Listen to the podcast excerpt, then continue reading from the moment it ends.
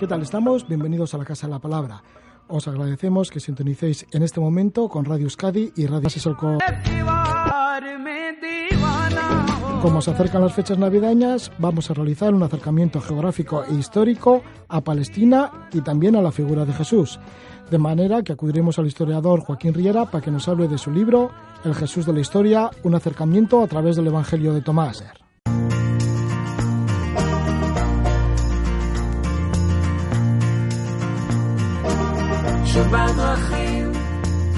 שוב בדרכים אני ואת ואת העיר, נשארנו מאחור כמעט.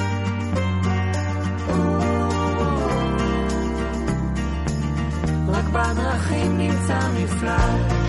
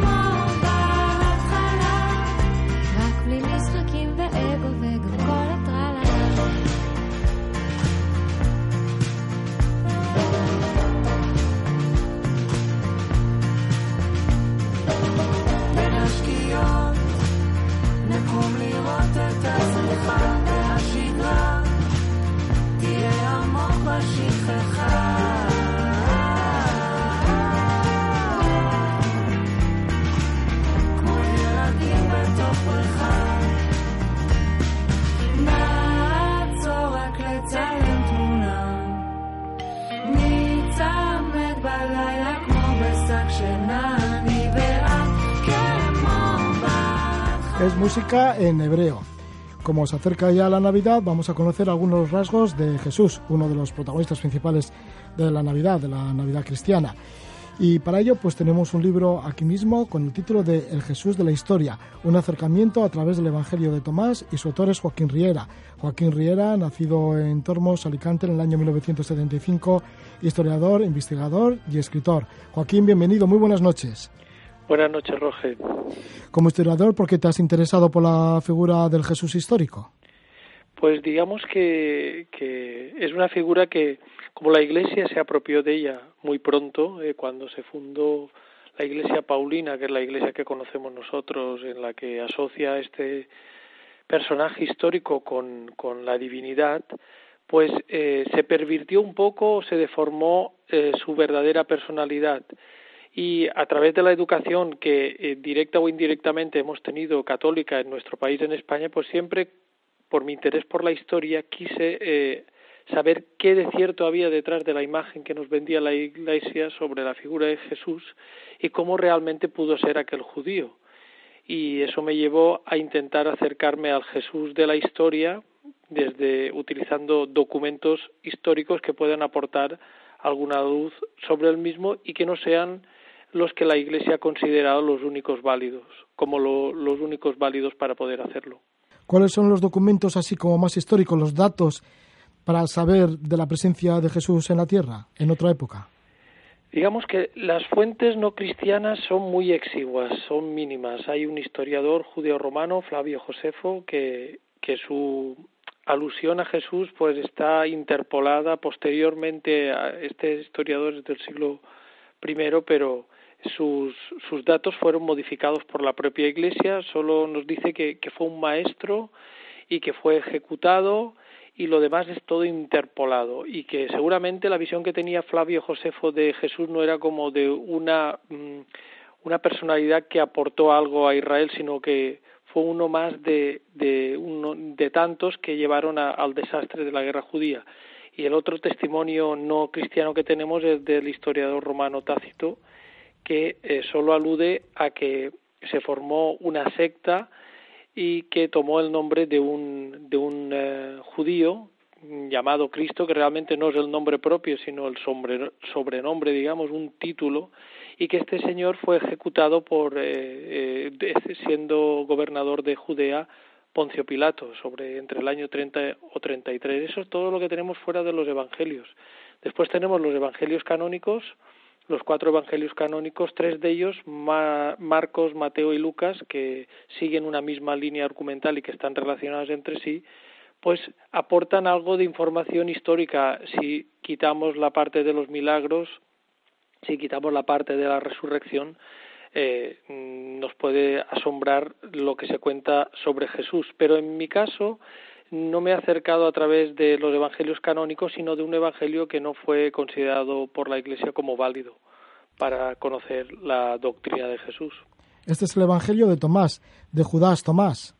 Sí. ¿De dónde viene este evangelio? ¿Dónde se han encontrado estos documentos? Sí, esto, este, este evangelio, como has dicho, de, de, Tomás es conocido eh, oficialmente, popularmente, pero realmente eh, el, el, autor, como así se indica en el documento, tanto en la versión, porque nos ha llegado en dos versiones, una copta, que es un dialecto del egipcio que utilizaba el alfabeto griego y, unos fragmentos griegos. Bueno, en, en, las dos versiones se nos dice que el nombre del autor es Judas Tomás, que es gemelo. Tomás en arameo significa gemelo y después en griego Didimos, que también aparece en el Evangelio de Juan. Este documento, el Evangelio de Tomás, aunque sea de Judas Tomás, fue hallado por casualidad, por azares de, la vida, en, en Egipto en el año 1945, justo cuando acababa la Segunda Guerra Mundial, por unos campesinos que estaban buscando estiércol. Estaba eh, escondido, fue escondido junto con otros eh, códices, está, un conjunto de libros, de hojas de papiro insertadas en, en libros de, de piel, parece que habían sido escondidos en el siglo IV por monjes de un monasterio cercano a la zona y por qué fueron escondidos eh, en ese momento y, y, la razón cuál fue. Bueno, fueron escondidos en ese momento porque la Iglesia empezó a crear lo que se conoce como el canon, aquello que es eh, apto para enseñarnos sobre Jesús y separarlo de aquello que es herético, apócrifo, falso, eh, eh, desviado. Entonces parece que estos monjes tenían aprecio por estos documentos y los escondieron. Cuando se salió a la luz, este evangelio salió mezclado o um, conjuntamente con otros documentos en lo que se conoce como biblioteca de Nag Hammadi, por la localidad en que fue hallado, y biblioteca porque se supone que lo atesoraba un monje que lo ocultó, y apareció este evangelio y hubo un gran revuelo, ¿no? Porque los demás documentos, pues, como que no, no aportaban nada sobre, sobre Jesús, ¿no? Porque estaban influidos por una teoría conocida como gnosticismo, muy emparentada con el hinduismo, que dice que el hombre ha caído prisionero, que, que, tiene una chispa divina que ha caído prisionera en el mundo terreno y en el cuerpo humano y que debe liberarse de ella. Pero eh, por esta razón se, se tachó enseguida este documento, al do, el Evangelio de Tomás, como, como un, un documento espúreo que no, que no iba a enseñar nada sobre Jesús. Pero resulta que no es así desde diferentes puntos de vista, porque si lo miramos desde el punto de vista literario, es una colección de dichos, no es un evangelio, no es una narración lineal desde el nacimiento hasta la muerte y resurrección. De hecho, no se alude en ningún momento al nacimiento de Jesús, ni mucho menos virginal, ni tampoco a su muerte ni a su resurrección. Para este evangelio, mm, llamado así, pero realmente es una colección de dichos, como la que se supone que está detrás de parte de los evangelios de Mateo y Lucas, pues en esta colección de dichos eh, no se nos cuenta nada de lo que la Iglesia ha querido transmitir sobre Jesús. Tal vez por eso eh, se le apartó y decía argumentos literarios que en la historia de la transmisión de la tradición sobre Jesús, eh, igual que en otros sabios de la antigüedad, el, el, estadio literario más temprano son siempre dichos sueltos, no es nunca una redacción de una vida completa, una biografía y hablando en el aspecto teológico, pues que no aparece ningún título cristológico. Jesús no es considerado hijo de Dios, Jesús no muere para salvar a nadie, Jesús no nace de una virgen porque ha sido elegida por Dios, y esto es lo que incomodó, digamos, a la Iglesia. Tampoco se puede negar que este documento, evidentemente, eh, su origen, el, la, el, el texto más antiguo que conservamos procede del siglo segundo y está en griego unos fragmentos que se hallaron antes, antes de 1945, a principios del siglo XX, y después cuando se halló el texto completo en copto se relacionaron. Bueno, eh, pues estos documentos, como decía, vienen del siglo segundo, pero seguramente del siglo primero eh, se basan en, en, eh, en documentos del siglo I. Lo que pasa es que la redacción final se hizo en el siglo IV en Egipto y está muy influida por estas ideas del gnosticismo. Pero una cosa no quita la otra y en, en nuestro trabajo lo que hemos hecho es separar el estrato original o que pudo ser el primigenio del secundario para poder entender cómo, qué datos nos, nos aporta este texto para conocer al Jesús de la historia. ¿Y qué datos aporta? ¿Qué aspectos históricos aporta la personalidad de Jesús y su oficio de maestro? Porque sí fue maestro, ¿no? Predicador.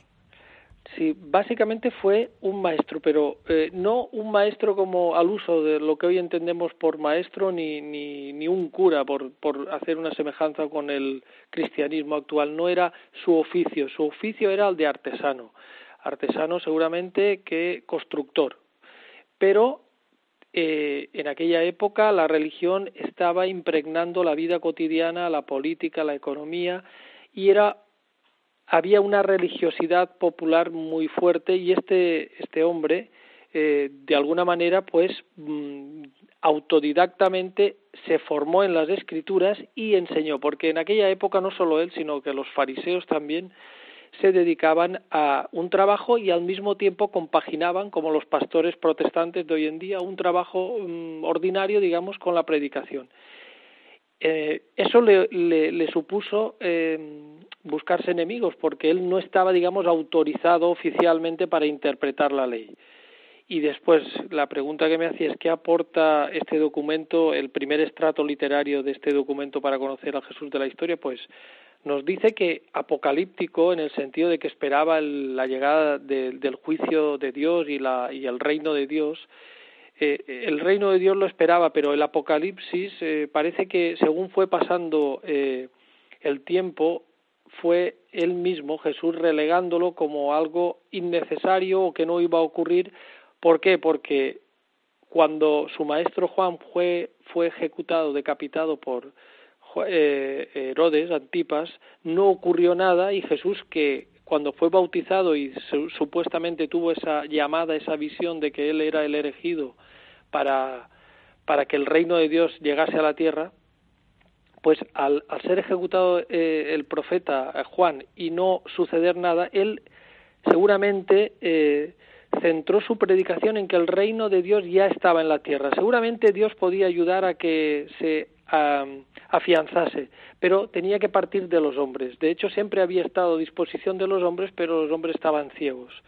Entonces, eh, al situar el reino de Dios claramente sobre la tierra, se enemista ya no solo con los maestros de la ley, con los fariseos, sino también con los saduceos, que son los que llevaban el templo de Jerusalén, se encargaban de cobrar tributos y trabajaban, digamos, para las autoridades ocupantes que era el, el imperio romano a través de, de su de su gobernador eh, Poncio Pilato.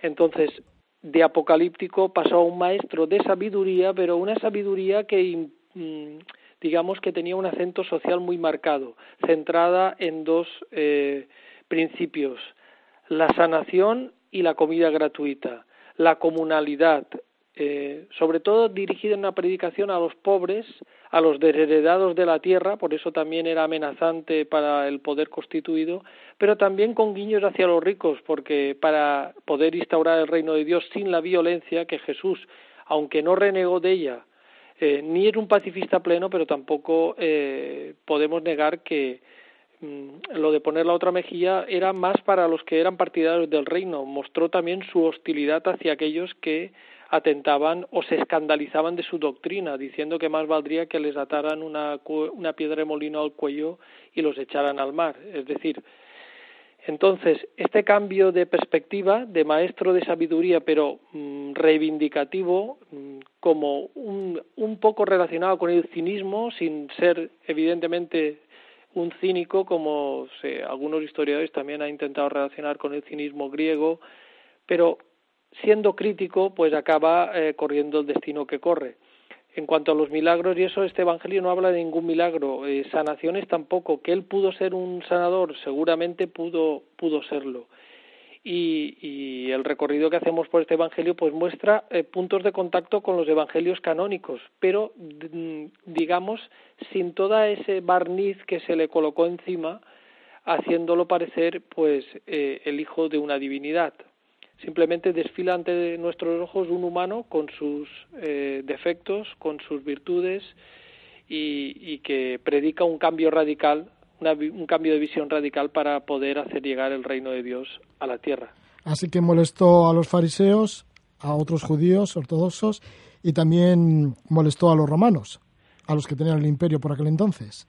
Sí, sí, sobre todo los fariseos puede ser que compartiese con ellos algunas ideas, porque como he dicho, los fariseos se dedicaban a tiempo parcial, por decirlo de alguna manera, a la religión, pero sí que se enfrentó con ellos por una cuestión concreta, porque ellos ponían acento en lo exterior, en los rituales, mientras que Jesús lo ponía en el interior, en la ética, en el interior, pero con un reflejo práctico, es decir, eh, eh, no hay que estar pendientes de si hemos lavado el plato, sino que hay que estar pendiente de ayudar a la viuda, ayudar al huérfano, no van a gloriarse de que Dios está orgulloso de los que cumplen al pie de la letra estas formalidades, pero no cumplen el verdadero espíritu de la ley. Ese fue el enfrentamiento, digamos, con los fariseos.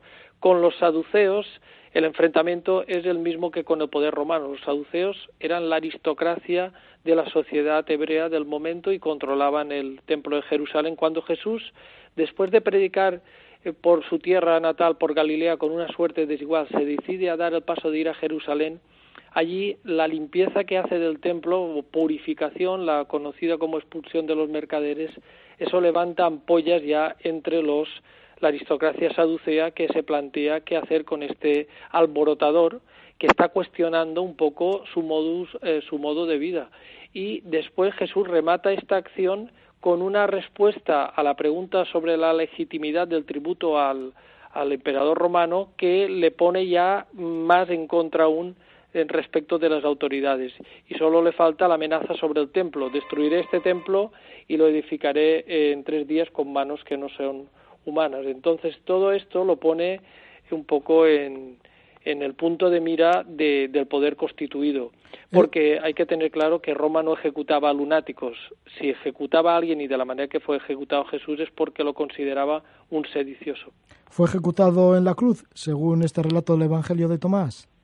El Evangelio de Tomás no alude en ningún momento a su crucifixión, más allá de un dicho que dice, que ya lo tenemos recogido también en los Evangelios, que aquel que, que quiera seguirme, que tome su cruz. Esto puede ser una alusión indirecta, pero la cruz también es como digamos un esfuerzo que puede acabar llevándole a uno a la muerte. No hay ninguna alusión directa a la cruz, a la crucifixión, cru, crucifixión, perdón, pero sí que hay alusiones a estos tres desafíos, a la limpieza del templo, a la expulsión de los mercaderes, para decirlo de otra manera, al cuestionamiento del pago del tributo al emperador y después la amenaza sobre la destrucción del templo y lo de servir a dos señores. No se puede servir a dos señores, a Dios y a Mamón, es decir, las riquezas materiales, que es la expresión hebrea para referirse a ello. Por lo tanto, sin referirse a la crucifixión, sí que se marca que Jesús desafió a quienes acabaron condenándolo. Eh, las autoridades romanas tenían el poder de ejecutarlo, pero las autoridades saduceas del templo colaboraron evidentemente para que no provocara una revuelta como la que en el año 70 concluyó con la destrucción de, de Jerusalén y del, te, del, propio templo. Estas son las investigaciones que ha realizado el historiador y escritor Joaquín Riera Ginestar con su libro El Jesús de la Historia, un acercamiento a través del Evangelio de Tomás. Muchas gracias por estar con nosotros y por habernos hablado de este libro que lo edita Almuzara. Un placer, Roge. Gracias a ti.